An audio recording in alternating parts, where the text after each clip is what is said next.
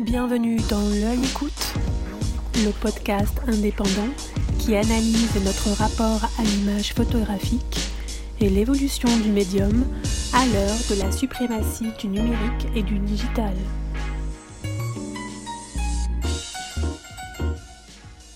Nous sommes ravis de vous retrouver pour la suite de cet entretien consacré à Jean-Pierre Lafont. Le photographe français installé à New York poursuit son exploration de la société américaine dont il a toujours partagé le goût de la liberté et de l'action, ainsi que ses récits de reportage à travers le monde. Les histoires qu'il nous raconte et qu'il a vécues sont des témoignages précieux, elles sont l'essence même de la production d'images. Garder des traces, construire une mémoire collective, associer les souvenirs intimes à un récit universel. Bienvenue dans ce deuxième épisode de L'œil écoute de celui qui fut aussi le premier correspondant de Gamma aux États-Unis. Dans les, intéressés, et je faisais plus partie, il n'y avait plus de poules, je faisais partie des photographes officiels qui avaient le droit de les photographier à la Maison Blanche. D'accord, vous aviez une sorte d'accès plus, privilégié euh, voilà. en fonction de vos propres choix. Exact. Euh, alors je voudrais revenir sur New York, ma question initiale sur le New York un peu underground. Il y a une photo qui m'a troublé, c'est celle du travesti avec ses rouleaux, avec ses bigoudis qui pourrait être le même modèle que celui qui a posé pour Diane Arbus dans l'une de ses célèbres photos. Je, j'imagine que vous voyez cette image. Mais dans votre image, il y a une forme de, de familiarité. Vous donnez un point de vue de l'intérieur. C'est la même chose quand vous photographiez les Savage Skulls, un gang du Bronx. Vous vous mettez au même niveau que ces jeunes. Il n'y a pas d'effraction, d'indiscrétion. Vous prenez ce que l'on vous donne. Est-ce que vous pouvez nous, nous raconter le contexte de ces reportages et nous dire comment vous définissez la distance avec vos modèles Effectivement, j'ai peut-être une façon de photographier, euh, parce que je ne veux pas faire des photos comme on fait les autres j'ai toujours tendance à vouloir travailler seul. J'aime pas travailler en groupe et j'aime travailler très vite. J'aime pas m'éterniser parce que quand tu t'éternises en photo, tu recommences à faire les mêmes photos. Et quand tu fais trop de la même chose, tu es aveugle, tu vois plus les photos. Donc j'ai toujours été sensible à le premier immédiat contact visuel et de sortir l'appareil et de faire clic à ce moment-là. Toujours. Je vais te raconter ces deux reportages très rapidement. Je faisais en 65 euh, le laboratoire pour Peter Bach, qui se trouvait dans l'ouest, 64e rue, 65e rue, dans ce quartier-là. Et je sortais du labo en fin d'après-midi d'été, et il y a deux garçons qui s'enlaçaient euh, tendrement devant une porte cochère qui existe toujours aujourd'hui dans l'ouest 64e rue. Et il me dit, tu es photographe? J'avais le Leica autour du cou. Je, dis oui. Et il parlait euh, un français, un, un anglais euh, hispanisant, euh, évidemment, comme dans tout le quartier à ce moment-là, qui était très oui, portoricain. Le, le, quartier de West, de West Side Story. C'était en ce moment, à, à la fin de, du tournage de West Side Story c'était le début du, euh, du, Lincoln Center, dans le, de, l'Opéra de New York. Voilà. Et alors, euh, ils me disent, tu veux faire des photos de nous? Tu peux. Et puis, ils me montent un escalier de, secours, et ils s'enlacent tous les deux dans l'escalier.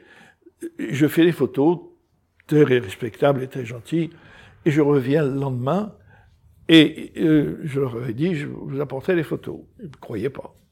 Je suis revenu le lendemain avec deux, trois tirages.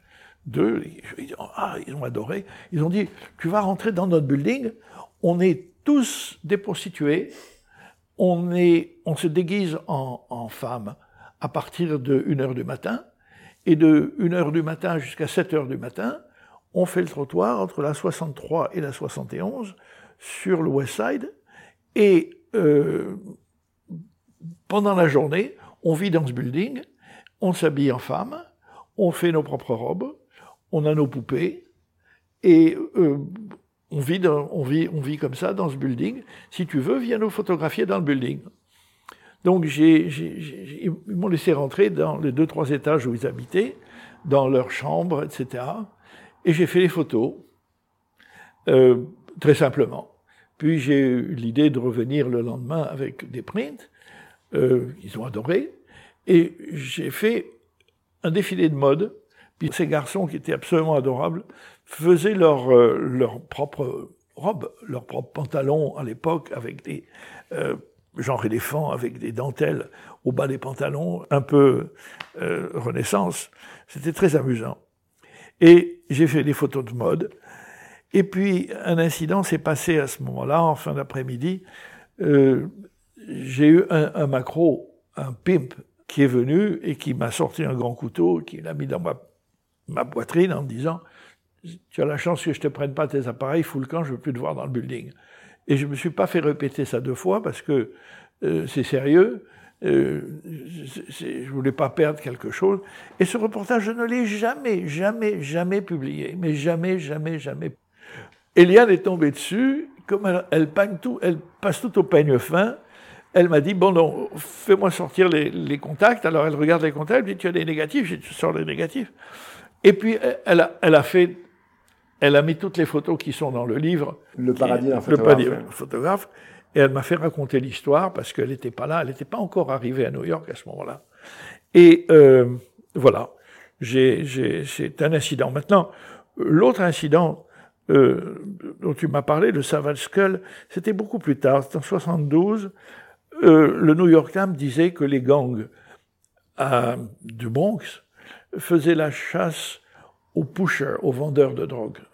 Et que les gangs, les gangs, c'est une petit, un petit groupe euh, d'individus extrêmement agressifs, actifs, avec leurs propres règles, qui ont une délimitation géographique particulière d'un morceau de leur quartier. C'est quelques blocs. C'est quelques blocs. Et là, tu traverses la rue au bout du bloc, tu n'es plus chez eux et tu risques vraiment d'être tombé sur un autre euh, gang qui, pour des raisons XY, que j'ai jamais très bien compris, s'entretuaient. Mais par contre, le groupe le plus actif dont on parlait le plus à l'époque, c'était les Savage Skull, parce qu'ils avaient la fâcheuse habitude de monter au dernier étage par force les vendeurs de drogue qui voulaient vendre la drogue aux enfants, aux plus jeunes, aux filles, etc., les mettaient sur la terrasse de tous les buildings du Bronx, qui sont tous au cinquième, ça s'arrête au cinquième étage, et ils les jetaient dans le vide.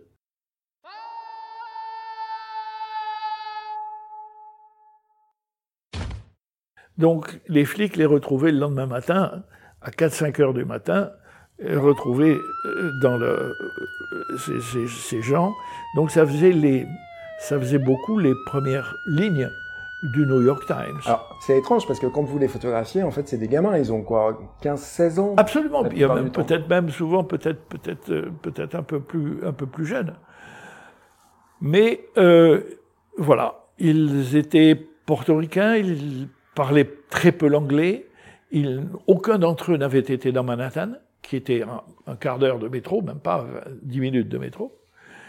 Et euh, ils vivaient là en maître, avec leurs règles. Et euh, en grande euh, communauté avec la police. Ils connaissaient tous les flics. Chaque fois qu'il y avait un flic qui passait dans sa voiture, Hi Johnny, hi Charlie. Et, c'était, voilà, on est là, tu me connais, je te connais, je sais pourquoi tu es là tu vois, je t'emmerde pas maintenant, euh, voilà. Ils, avaient ils avaient leurs règles. Et ils ont été, euh, évidemment, au début, quand je suis arrivé avec ma petite voiture, j'avais une R5 à l'époque, ils ont été un peu dubitatifs, ils ont dit, qu'est-ce que c'est que c'est J'étais avec un caméraman, avec un copain à moi, parce que je voulais pas aller tout seul. Et euh, ils se sont approchés de la voiture, j'ai descendu la vitre, et et on s'est parlé comme ça, avec la voiture, avec le moteur en route.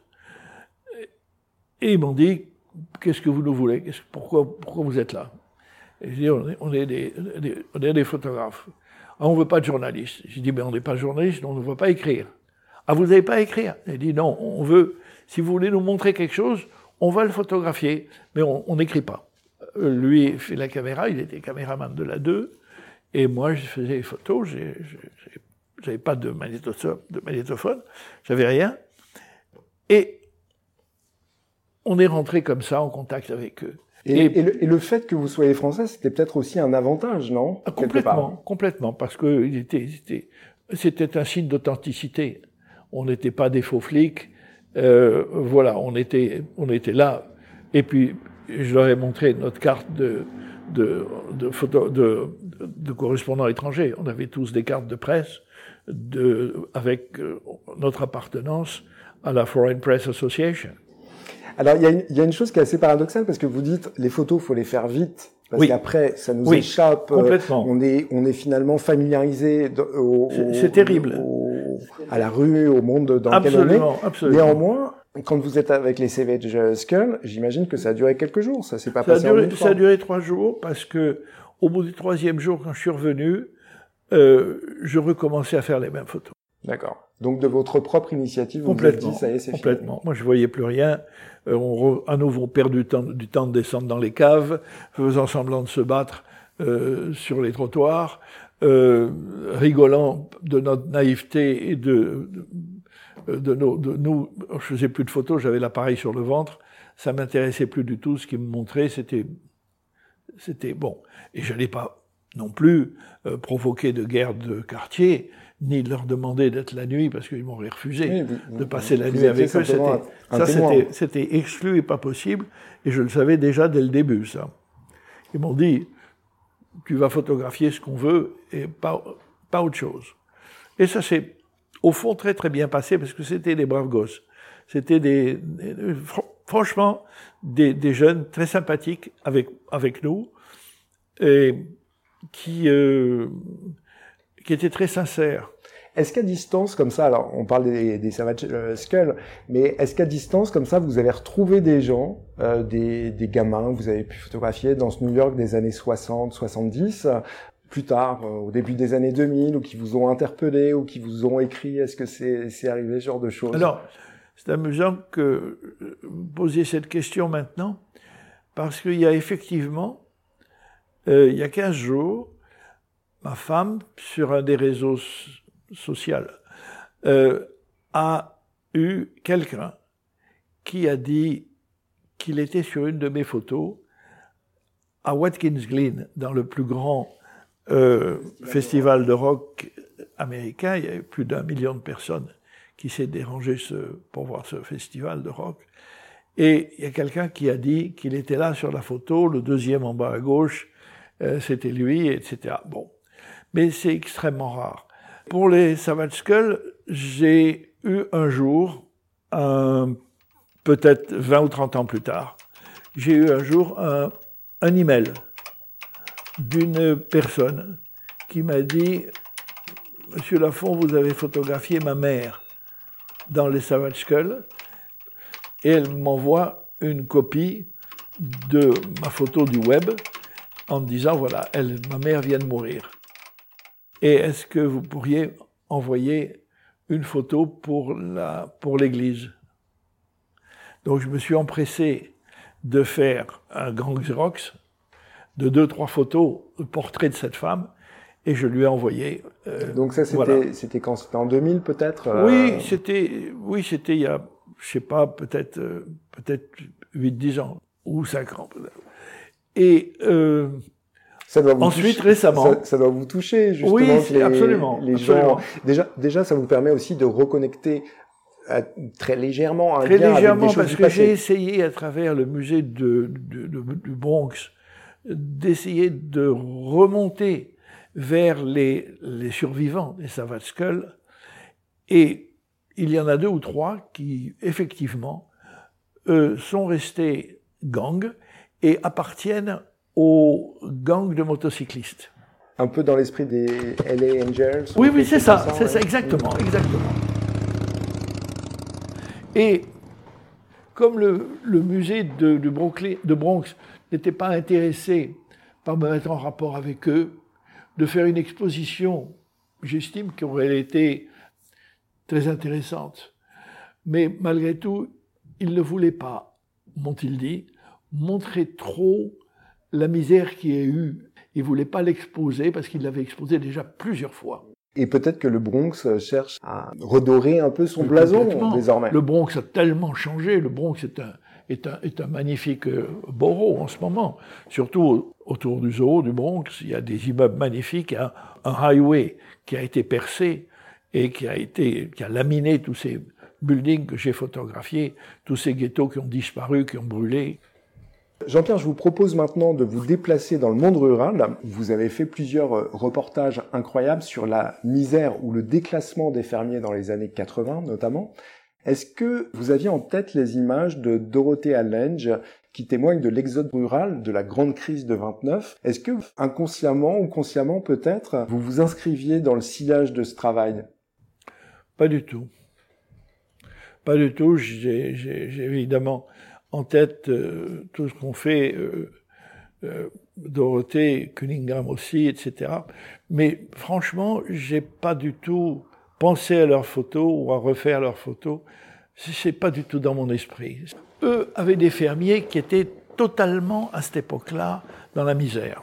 Hein, ils n'avaient rien à manger, ils ne savaient pas où ils allaient vivre ou planter leur tente avec leur vieille guimbarde. Euh, qui, allait, qui faisait péniblement 10 km par jour. Non, pas du tout. Je, suis arrivé dans un Georgie qui était un État vainqueur, un État dont tout le monde parlait parce que le président Carter venait d'être élu. Et pendant la période entre son élection et le moment de l'inauguration, il y a le 21 janvier, il y a deux mois et demi, où la presse, toujours, va sur les pas de celui qui va être le nouveau président. Où, il habitait, comment était sa famille, d'où, quelle origine. Euh, il y a toujours un, retour de la presse sur les racines. Vers, les racines de celui qui va arriver à la Maison Blanche. Et euh, là, c'était facile, parce qu'il il habitait Plain Georgia, qui était un petit village, une, fin même de voie ferrée pour sortir les cacahuètes qui étaient les grandes récoltes de cette région-là. C'était les cacahuètes. Et les parents de M. Carter avaient d'immenses fermes euh, où ils faisaient de l'arachide. Mais quand je suis arrivé à Plaine, je me suis aperçu qu'il y avait d'autres choses que les autres photographes ne regardaient pas. Par exemple, il y avait un petit endroit où les Blancs venaient chercher leur hamburger.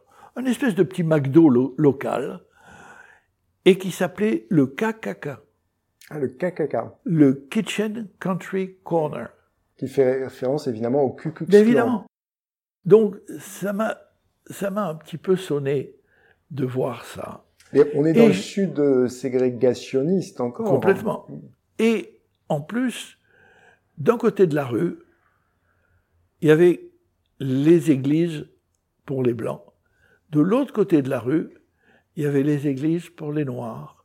Et entre les églises, des petits commerces, des petits bars, des petits euh, épiceries, des marchands de coiffeurs, euh, qui étaient d'un côté noir et d'un côté blanc, et les deux populations ne se mélangeaient pas du tout, du tout. Sauf pendant les périodes que j'ai pas connues, mais que j'ai comprises, c'était les périodes agricoles, où tous les Noirs partaient dans les fermes de Blancs parce qu'ils étaient bien payés et correctement, et qui vivaient le reste de l'année après les moissons, ils vivaient le reste du temps en autarcie sur euh, leurs économies et restaient là. Donc il y avait une population extrêmement pauvre et c'est un endroit, plein de Georgia, où j'ai photographié la famille la plus pauvre des États-Unis que j'ai photographiée.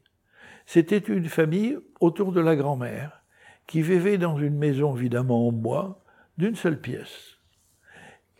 En dessous du plancher, car elle était surélevée d'environ un mètre, avec trois, quatre marches qui montaient à la maison, et sous la maison, c'était le poulailler il y avait des fils qui arrivaient aux petits arbustes sur les côtés de la maison où on faisait étendre le linge. Et à l'intérieur de la maison, il y avait deux canapés et il y avait trois ou quatre matelas roulés. Et ils étaient sept à huit à vivre dans la maison. Et il n'y avait pas d'étagère. C'était remplacé par des clous.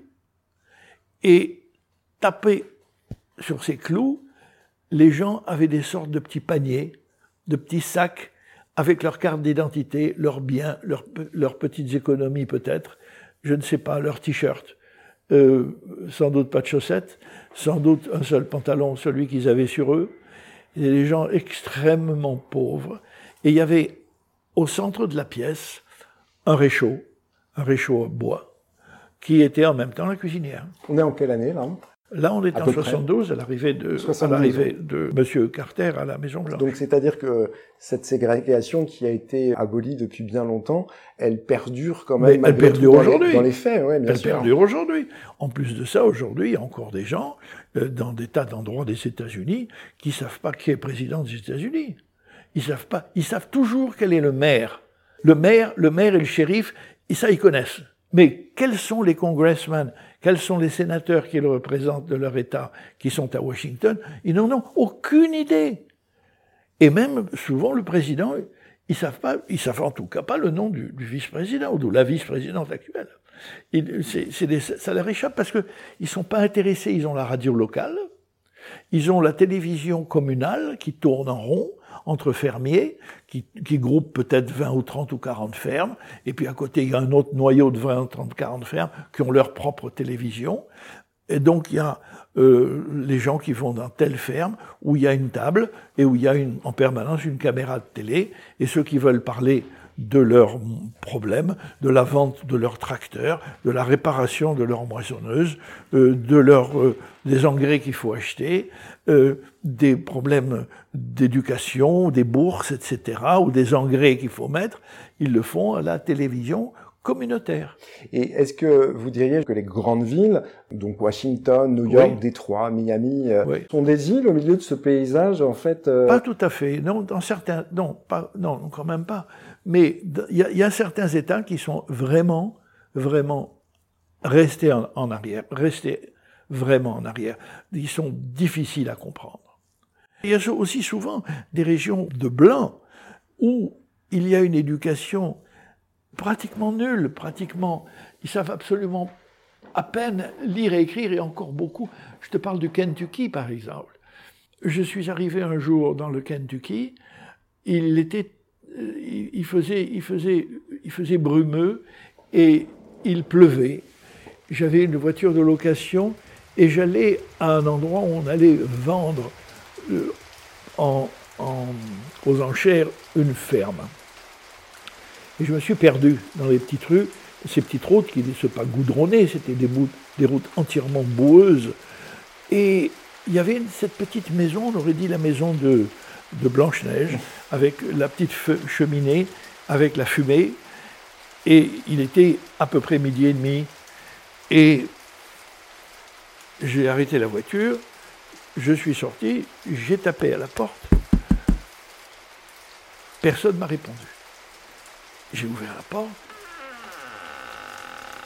C'était la porte de la cuisine, qui était la porte principale. Et derrière la cuisine, sur une table, il y avait un monsieur, une dame, le papa-maman, et il y avait trois enfants, dont une petite qui me tournait le dos, et deux enfants à chaque extrémité de, la table. Et derrière cette famille, il y avait une tapisserie qui représentait la scène, le dernier repas. Et quand je suis arrivé, je lui ai dit, excusez-moi, je suis photographe et j'ai perdu mon chemin pouvez-vous me dire, j'allais à telle et telle ferme Ils me regardent et ne me répondent pas. Je, suis un peu atterré, je ne comprends pas. Je, me rapproche d'eux, je leur repose la question. Ils me regardent dans les yeux, ils ne me répondent pas. Et la petite qui me tournait le dos se tourne vers moi et me dit ils sont sourds-muets. Ah, ok. Mm, mm. Et cette famille avait un langage à eux qui n'était pas un langage de gestes, qui n'était pas le langage des sourds-muets, qui était une espèce de piaillement, comme des petits oiseaux. et qui était leur langage pour se comprendre. Et elle, cette petite qui m'a répondu, qui devait avoir 8 ans, 8 ans, quelque chose comme ça, m'a dit qu'elle, elle n'était pas sourde-muette et qu'elle allait à l'école. Son frère et sa sœur qui étaient à côté, eux aussi, ils allaient, ils allaient aller à l'école, ils n'étaient pas sourds-muets, mais qui ne savaient pas parler. Ouais, c'est incroyable. Donc en fait, cette gamine faisait la liaison entre... Voilà, euh, tu vois, les, les endroits retirés qui existent encore aux États-Unis, ignorés, complètement loin de tout, et que seul, tu vois, de, de, de te balader en, en, en, journaliste, tu peux, tu peux les voir, tu peux les rencontrer, tu peux en, en, tu peux en parler comme je viens de le faire, mais c'est fou, quoi. Ces gens, ils lisent pas, ils écoutent pas la radio, ils, ils, ils, ils s'en foutent complètement. Ce qui est l'important, c'est le repas du soir, est-ce qu'on va avoir assez de bois pour chauffer la soupe? C'est ça qui est important. En fait, c'est des gens qui sont un peu enfermés euh, dans leur propre monde. Ben oui. On va justement parler de, de loi de liberté. Oui. Il y a une photo célèbre que vous avez réalisée à la prison de Tombe où l'on voit des mains qui s'échappent d'une cellule et qui expriment la prière, la protestation ou l'abandon. Sing Sing, Tomb, Highway, ce sont des prisons qui se trouvent à New York ou aux alentours de New York. Vous avez fait des photos. Vous nous avez parlé tout à l'heure d'un sujet que vous avez fait dans l'Arkansas à Cummins qui dévoile aussi le dysfonctionnement de la justice. C'est une grande tradition dans le photoreportage de s'intéresser à l'enfermement. Je pense à Depardon, Genevieve Netwood, Jean Gomy, Grégoire Korganoff. La liste est longue et je ne vous parle que de français. Qu'est-ce qui vous a amené, vous, Jean-Pierre, à vous intéresser à ces sujets liés à l'enfermement? On est obligé parce que tellement de choses se passent avec la justice quand on est journaliste il y a des nouvelles prisons qui s'ouvrent, des prisons qui se ferment. Il y a des prisonniers célèbres qu'on essaye d'interviewer, d'aller voir. Et puis, à l'époque où je, suis allé dans la prison de Tombe, c'était l'époque où les, les prisonniers, qui étaient incarcérés en tous les cas très fraîchement, sous le palais de justice, cette prison n'existe plus. C'était des gens qui étaient atteints de la drogue qui étaient en manque. Toxicomane. Voilà. Et il fallait leur trouver un remplacement, qui était la méthadone. Et c'était la première fois dans une prison américaine où on allait donner de la méthadone aux drogués, aux gens en manque. Donc c'était quand même une photo.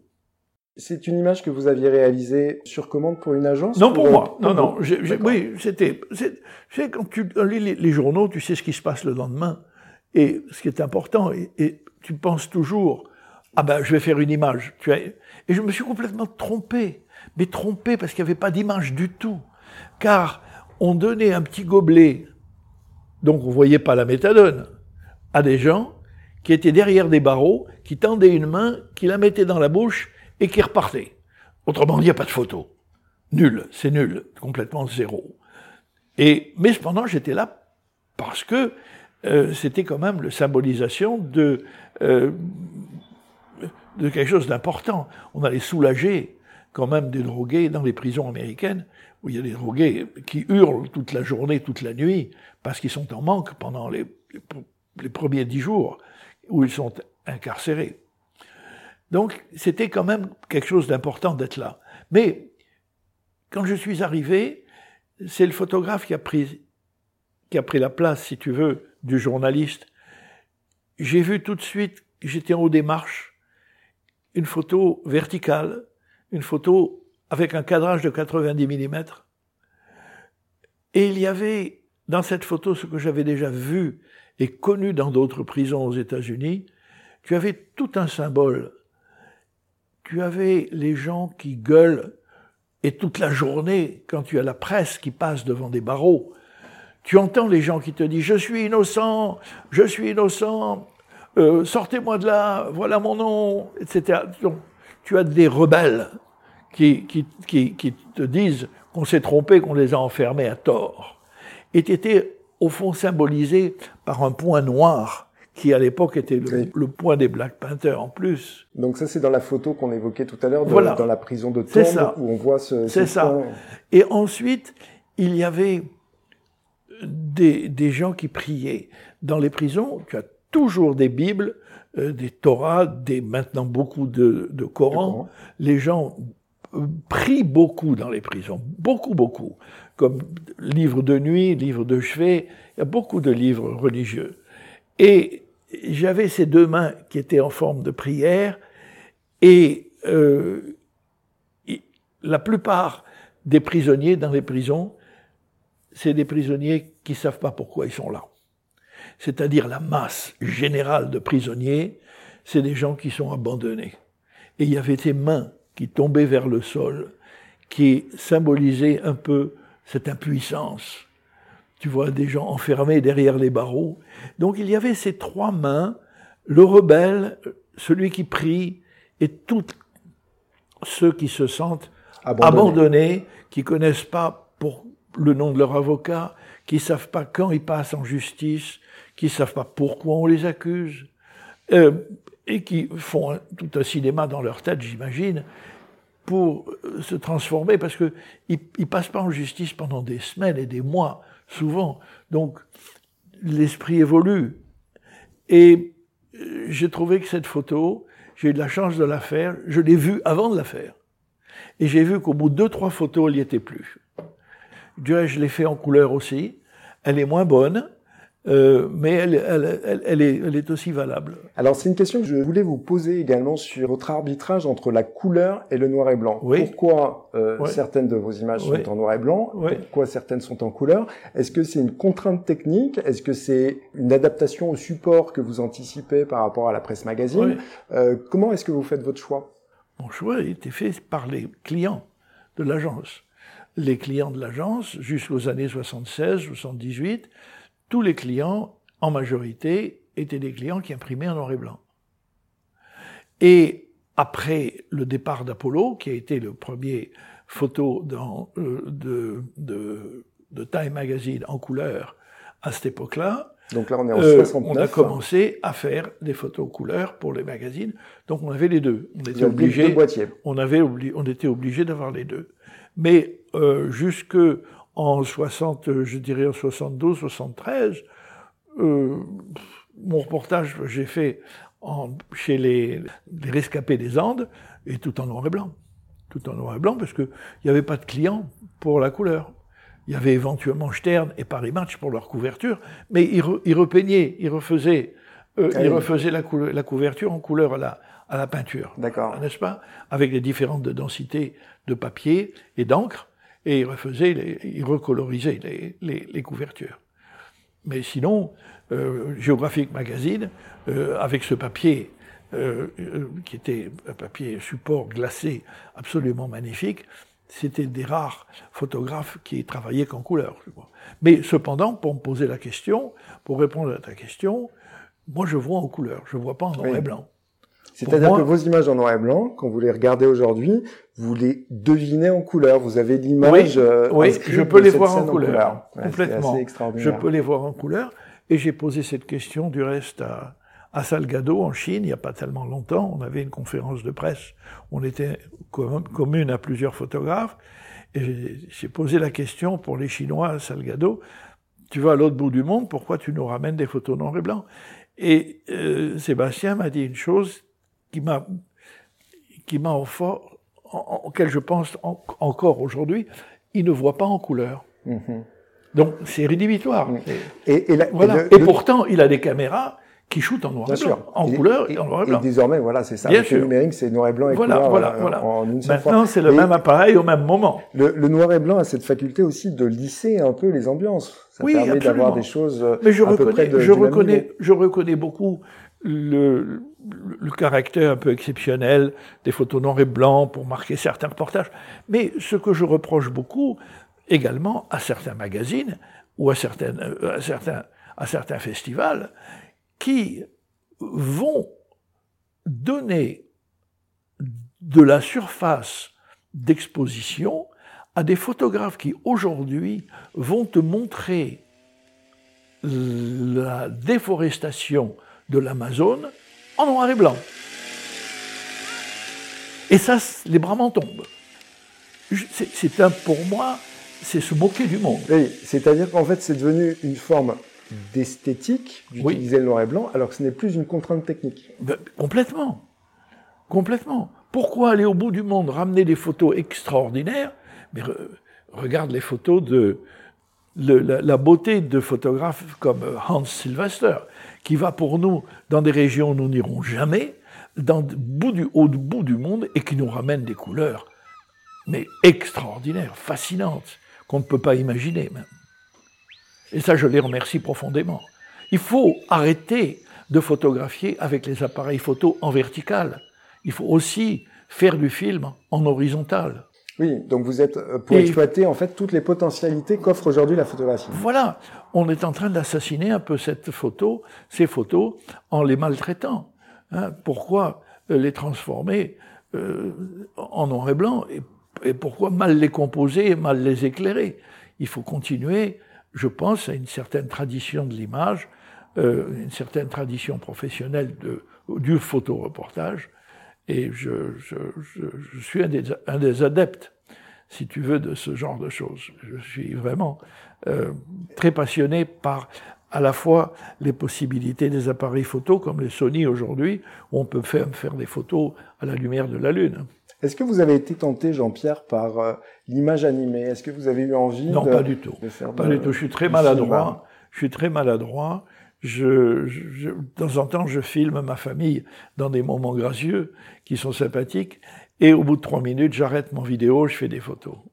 Je suis très maladroit en film. Je, je, je, je, je sais. Par contre, c'est un, métier différent. Par contre, je, passe mon temps devant la télévision. Je, je, je suis un fanat des films, un fanat de, de des, des, des, reportages photographiques, cinématographiques, vidéo, mais je suis et je ne serais pas capable de et, les faire. Et documentaire, de presse. Absolument. la même chose que ce que vous avez fait, mais en image animée. Oui, oui.